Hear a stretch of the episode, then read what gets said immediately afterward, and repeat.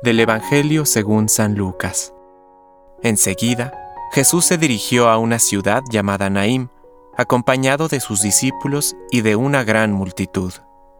Justamente cuando se acercaba a la puerta de la ciudad, llevaban a enterrar al hijo único de una mujer viuda, y mucha gente del lugar la acompañaba.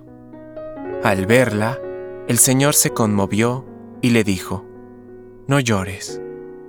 Después se acercó y tocó el féretro.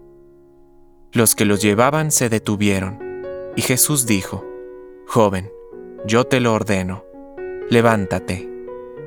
El muerto se incorporó y empezó a hablar, y Jesús se lo entregó a su madre.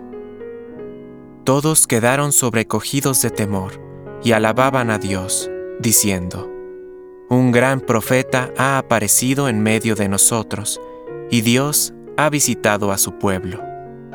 El rumor de lo que Jesús acababa de hacer se difundió por toda la Judea y en toda la región vecina.